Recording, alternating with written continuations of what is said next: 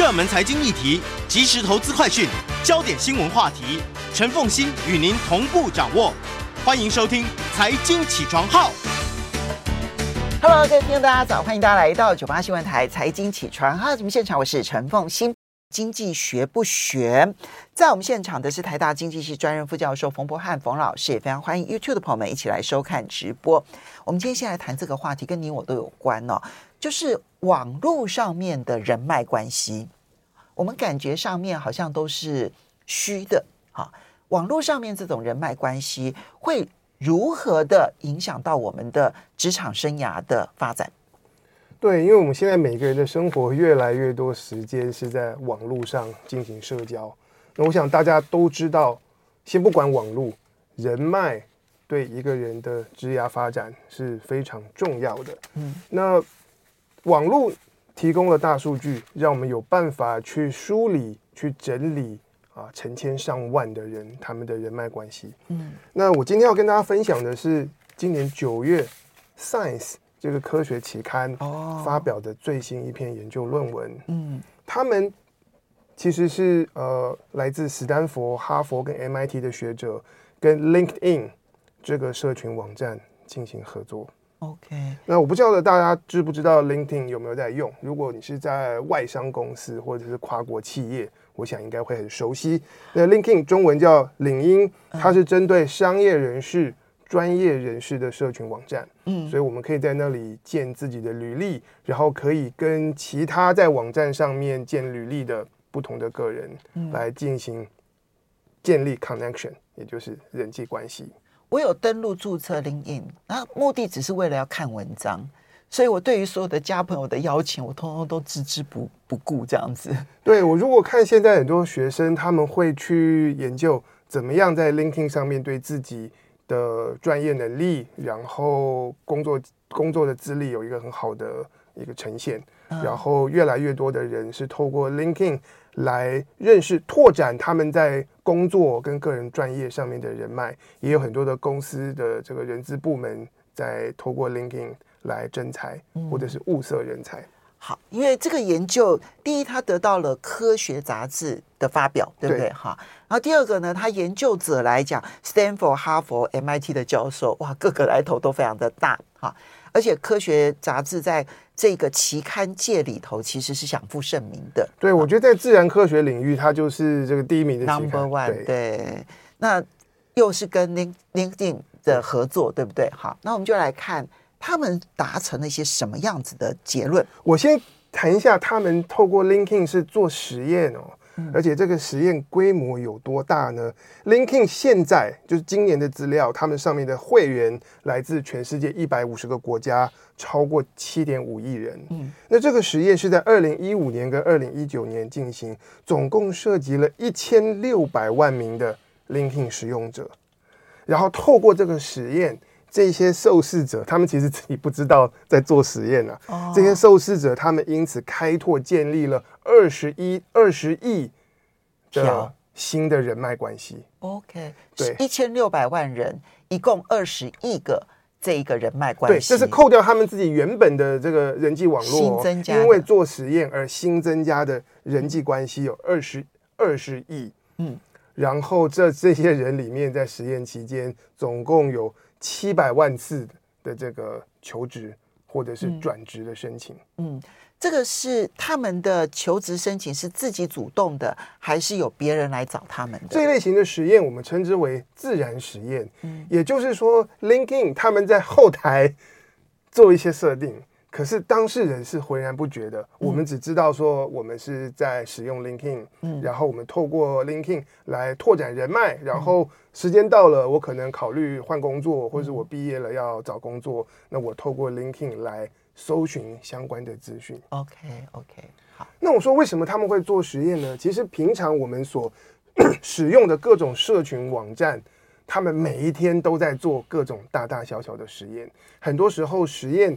是来调整它的界面，嗯，然后却来测试它不同的演算法，嗯，目目的都是为了让使用者能够使用起来更愉快，创造更大的价值，嗯，或让像是 Facebook 他们做实验，就看怎么让使用者可以更长时间粘在上面，对，都不划开。对，对那 LinkedIn 它有一个很特殊，也也不能说很特殊，它有一个功能，就是向你推荐你可能会有兴趣的人脉。哦，对，我每天都收到一堆这种。对，这个功能叫做 People You May Know。嗯，对。那原则上，他们背后有一个演算法，嗯，它根据每一个不同用户，然后他们的这个履历以及在他们上面的社交关系，它来判断，哎，哪一些还不是你的 connection 的这些人，可能是你会有兴趣，而且你跟他建立 connection 之后，对你的这个对双双方的这个职涯发展、资讯交换都有帮助。这个功能叫 People You May Know。那他们背后后台。这个演算法其实是不停在在测试，换来换去，不同时间这个演算法的运算都不一样。嗯，那所以呢，就来自三个名校的学者跟 LinkedIn，他们就想说，既然你们每天都在做实验，那要不要加入一些实验的元素，是可以跟我们学术合作，回答学术上面一些非常重要的课题。OK。所以这三个学者他到底建议是是增加了什么变数？是这个实验当中最重要的精华。那我们就先来看他们所要回答的问题是什么。OK，我想对于不管我们有没有在学术界，大家很关心的课题就是怎么样的人脉、怎么样的人际关系，对于我的职涯发展是有帮助的。嗯，那我们大概可以把人际关系分成两种。嗯，一种叫做是我的。这个同文层是我很熟识的朋友，嗯，然后往往我跟我熟识的朋友之间也会有一定数量的共同朋友，嗯嗯，这种人际关系我们称之为强连接，比如说大学同班同学，对。啊，对，这是最明显的，对对。那第二种呢，当然就是点头之交，或者是我们因为商务关系，然后在研讨会里面曾经握手换过名片，那我跟他之间可能共同朋友。是比较少的，这种我们称之为弱连接。我去参加一个研讨会，然后在研讨会上面所认识的人，对，可是跟我的嗯平常的工作关系关系不大，对啊，然后也不是我朋友的朋友，这一种在研讨会上面认识的，类似这种就是弱连接。对，这种叫做弱连接。其实从几十年前开始啊，在社会学、在人际网络的相关文献里面，就有一个理论叫做。The strength of weak ties，说弱连接能够发挥的力量是非常强大的。其实我看到有几本书都有提到这样子的一个概念，就是弱连接其实常常可以在你的职场生涯当中发挥很大的一个功能。对，它背后的直观的理由是这样子的：强连接我们就已经很熟了，然后我们该知道的都知道了，所以往往我最熟的朋友能够带给我的。创新的 ideas 或者是全新的资讯是比较少的，所以我们稍微休息一下，马上回来。这个强连结跟弱，欢迎大家回到九八新闻台财经起床号节目现场，我是陈凤馨，在我们现场的是台大经济系副教授冯博翰冯老师，也非常欢迎 YouTube 的朋友们一起来收看直播。今天来谈社群人脉如何影响我们的职场生涯的发展。那今天要来回答的一个问题是。其实这个在很多这个就是人资呃呃这个一个人的职涯生长发展的过程当中，相关的书籍都会提到的弱连结，其实比强连结更能够发挥影响力。对，因为强连结就是你很熟的朋友，他们能贡献给你的 new ideas 其实没有那么多。嗯，反而弱连结，那我可能。跟他是点头之交，嗯，那他知道的很多东西，哎，对我来讲会是全新的资讯。对，所以弱连接的力量是来自于双方之间讯息的交换，OK，跟分享。哎，这对我来讲就很明显了，因为我每天邀请的来宾，除了几位固定的来宾之外，其他全新的来宾对我来讲都是弱连接啊。可是每一次确实都就当然包括老师都会带我。对，我觉得这是当主持人最幸福的事情。对对，那好，那这个研究团队他们就要来思考，我们能不能够设计一个实验来检验过去这个理论上面的这个命题？嗯、为什么呢？因为过去几十年其实很多人做过相关的实证研究，结果从数据上显示，哎，都是强连接多的人，他们比较常找到。新工作，嗯，转职，然后我们看到的是这个找到好工作跟强连接的数量是呈现正相关。那这一点跟我们刚才讲到弱连接的强力效果似乎是矛盾的。嗯，但背后的原因是什么？背后原因是我们在真实世界中所挖掘到的这些数据，他们没有办法帮助我们厘清因果关系。哦，对，还没有办法帮助我们离过关。我们真正想要问的问题是说，在你既有的人脉之之外，如果你想要去开拓新的人脉，那么你新加进去了这个人脉，对于你未来找工作或升迁的帮助能够有多少？嗯，我们想要回答的是一个有因果关系的问题。嗯，于是这个研究团队就跟 LinkedIn 合作，哎，你们有这个功能叫做推荐人脉，People you may know，那我们就来帮这个用户。随机分组，嗯，然后调整演算法，让每一个人他所面对到 people you may know 的这个演算法推荐里面，弱连接会出现的比例高低不同。OK，对，okay. 那可能有一些人他们在某一段时间之内收到的这个人脉推荐，都是他们熟朋友的朋友。都是强连接，其实是强连接，其实强连接多。那另外某一些人，他们在同样一段时间里面收到的推荐，都是弱连接比较多。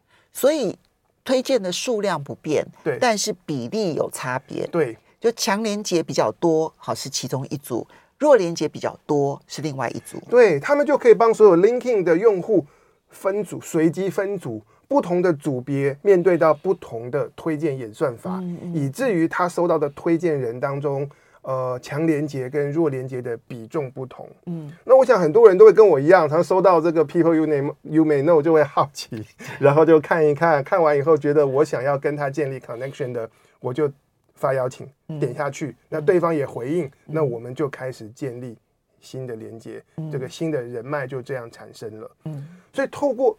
这样设计实验的方式，呃，这个团队就可以去控制，说，哎，有些人在这段时间内他会建立比较多的强连接，嗯，他会他会因为推荐建立比较多的弱连接，嗯，那我们再来追踪这些人在 LinkedIn 上面他们找工作的行为，以及之后是不是在建立了新的人脉关系之后，他们就因此就转职。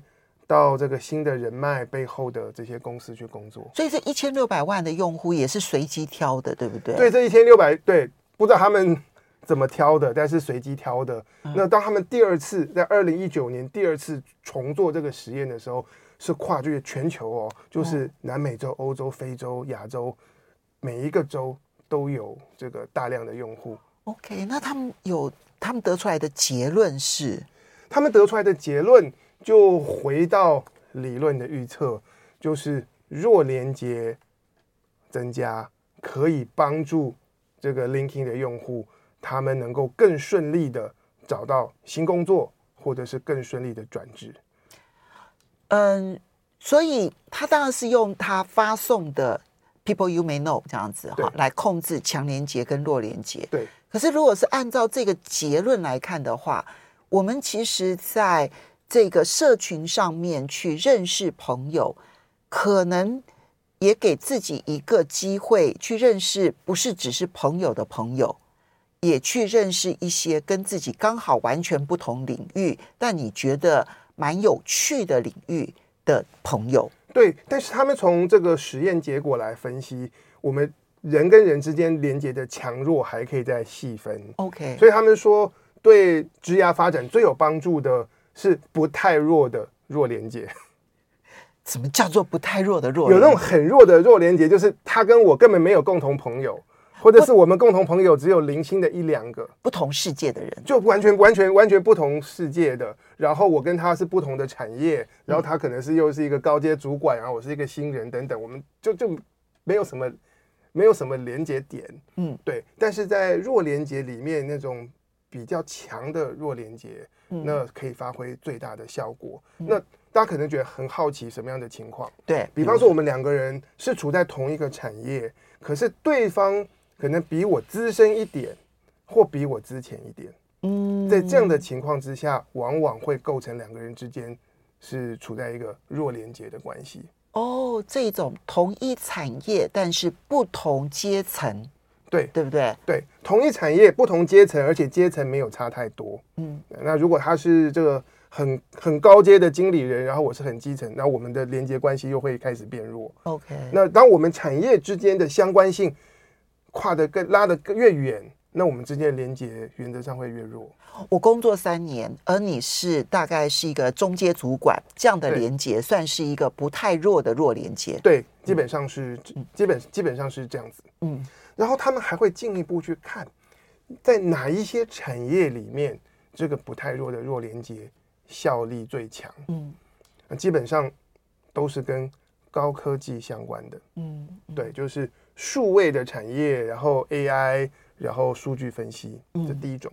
嗯，第二种呢，有一些产业它属于个人工作，是你自己独立作业。嗯，也就是你在公司里面，你很少有机会会跟其他同事啊什么有有交流或交易，就是你独立作业的这类型的工作。那么你在 LinkedIn 或者社群网站上面的人脉，嗯，会特别有帮助。嗯，因为你平常就没有办法面对面从别人那边收到不同的资讯或听到不同的八卦，那这时候你在网络或 LinkedIn 上面的人际关系，特别是那个弱连接，带给你一些有一点新鲜，你平常接不接触不到的资讯，那这个资讯对你来讲往往是有意义的。嗯嗯。反过来说呢，他他们的研究发现啊，传统产业里面还是强连接帮助比较大。哦，所以他没有百分之百的说弱连接要比强连接更重要，哎，没有，因为他们找了这个两千万的人来做测试，所以他可以细分到不同的产业别，凡是跟数位、跟新科技，然后在快速变动的产业、嗯、快速变动的时代，嗯、那弱连接都可以带来新的资讯。嗯，所以。嗯，无论如何增加自己人脉的多元性，这个多元性是说我去认识同一个产业但不同公司的人，对对不对？哈，或者是说，呃，同一个产业，然后呃呃不同公司，而且我们的阶层有一点点差距的，啊，不是很大差距的，是有一点点差距。我也许也可以去认识一个同样产业但呃不同产业，但是跟我的产业是有相关性的，对。然后我们差不多平辈的，对，所以所谓的不太弱的弱连接，就是找寻这样子的一个族群，对，或者反过来，我自己的诠释是，大家要走出自己的同温层，因为我们常常会喜欢跟自己已经熟识或者是非常像的人相处在一起，最舒服，嗯，可是适度的跨出去。我有一个朋友让我印象很深刻，因为最近这几年啊，他的发展呢，我就是看在眼里。他本来其实有一点想退休了，所以他结束了他前一个工作之后呢，回到台湾来。但是呢，没想到不到一年的时间，工作就自己找上门来了。那是一个很大的跨国企业，然后是大中华区的总经理的工作找他。好，那他当呃工，他非常 qualified 这样。那我就说，哎，你以前认识吗？他说他完全不认识。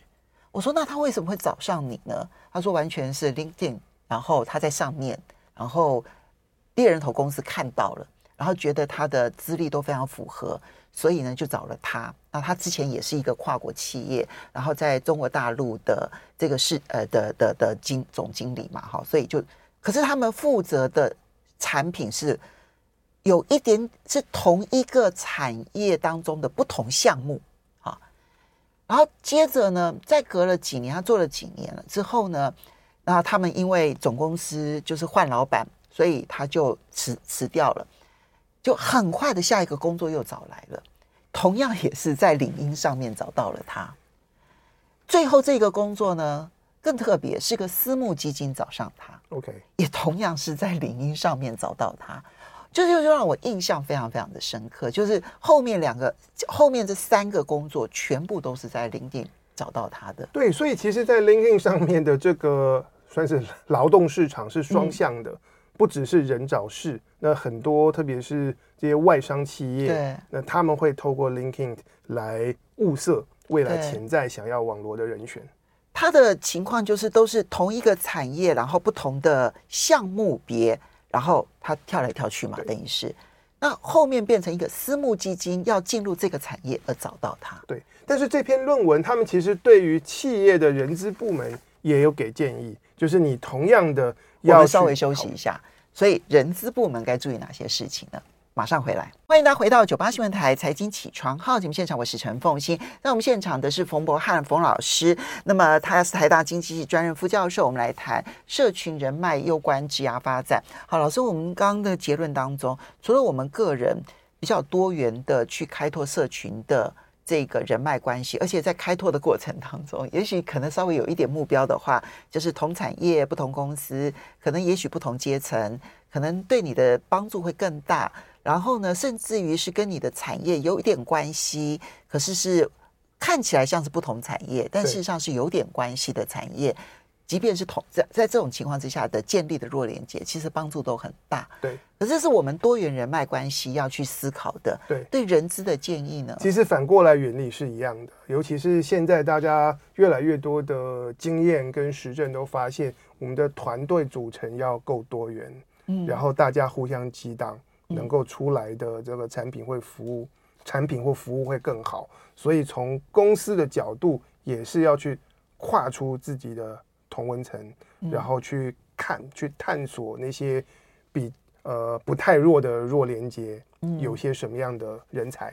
所以这是指，我觉得不只是人资，我觉得这根本就是要给主管一个很重要的建议。没错，就是主管在给人资要求说我要找来的人当中。如何去建立那一个相对的多元性，就非常的重要。对，其实我自己的经验，我是有遇过一些公司，他们其实就蛮封闭的，永远、嗯、永远在自己的圈圈里面找人，找人。对对对，嗯，哎，我们媒体产业，我我曾经待过的公司，曾经是很多几家公司都是如此。对，但他们后来就很努力，想要开拓不一样的，因为我们那时候就很集中在，比如正大新闻系毕业的对。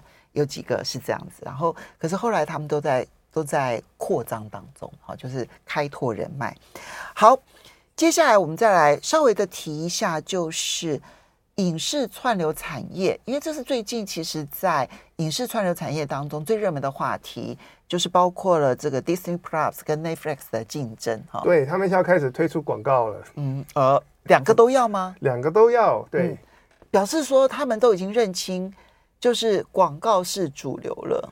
对，如果是看过去几个礼拜，美国的产业媒体新闻标题都是长这样子，叫做“影视串流平台的未来在广告”，啊，或者是财经杂志的标题叫做“广告是影视串流的新价格”。嗯，对，所以一开始是 Disney Plus 率先提出，然后 Netflix 跟进。嗯，那据说啊，在美国 Disney Plus 今年底就会开始推出低价位。但是付广告的订阅方案，嗯，Netflix 本来说是明年推，但是我看到众说纷纭，现在有人说 Netflix 要抢在十一月就推出，嗯、要要要走在 Disney Plus 之前。可是这低价要多低价呢？然后它这一个这个广告的量有多少？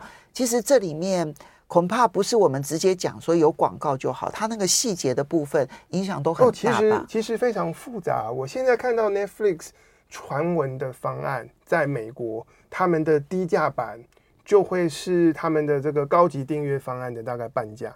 他们高级订阅方案是大概十五到十六美元一个月，一个月，那低价版的话，大家预测在七到九之间。我觉得还是很贵。如果要看广告的话，广告的话不多，一小时四分钟。哦，那还可以。对对对，美国的好去洗手。美国电视台一小时是十六分钟，台湾我不晓得，好像十二分钟还是多少？我哎，好像也是十六分钟，也是十也是十六分钟。对对.所以他们少蛮多的。不过这里就有很多的细节，为什么呢？广告方案一推出，一定会，当然它的这个客群会大幅的拓展。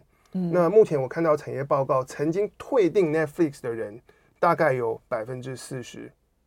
会想回来。回来看广告哦，然后从来没订过 Netflix 有百分之三十的受访者表示他们愿意开始看 Netflix。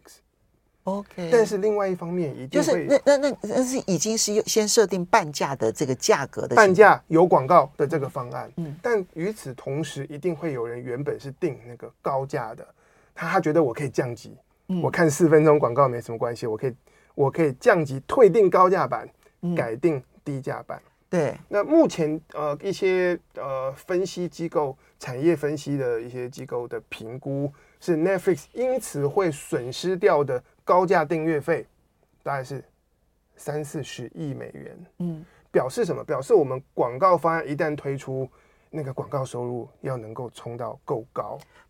我高价的订户会降级，那这一个部分我会减少的收入是三十亿美元。对，可是我刚刚提到就是回流的 Netflix 的以前的订户，对，或者我新拓展的过去从来没有订阅过的这个新客户，对，这个新增加是多少呢？这个新增加就大家要等着看，因为它一定会经过一一段时间慢慢成长。嗯，但是不管怎么样，我们广告开始做，那就需要有。够大的这个广告收入才能够支持 Netflix 走下去。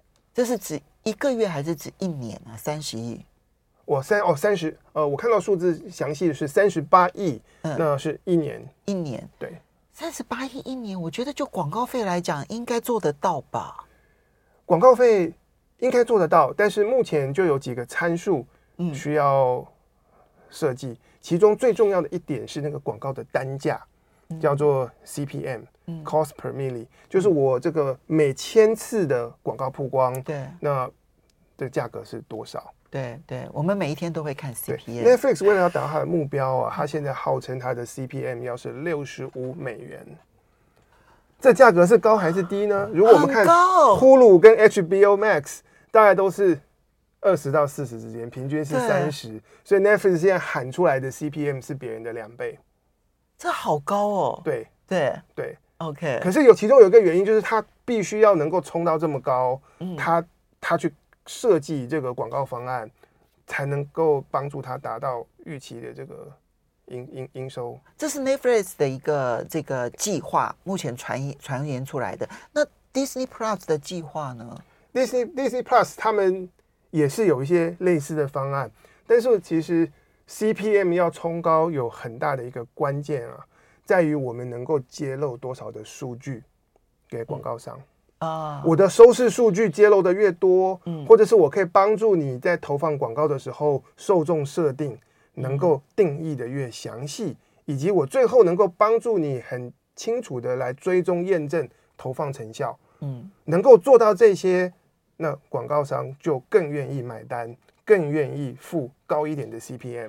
我所喜欢看的影片的形态，以及我的这一些基本资料，我的家庭的状态，或者甚至于家庭收入状态，这也许是 Netflix 或者 Disney Plus 可以掌握的。不过 Netflix 现在他宣布这些东西，他都不要，他都不要分享。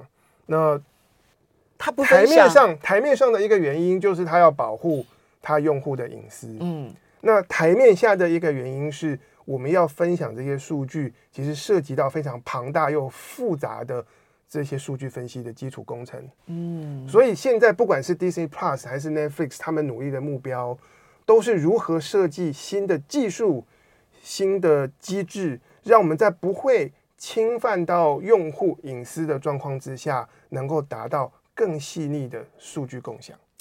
这样听起来，我觉得要找到那个甜蜜平衡点非常困难。对这两家公司而言，确实，如果未来有广告的这一个平台 O T 平台，它是一个主流。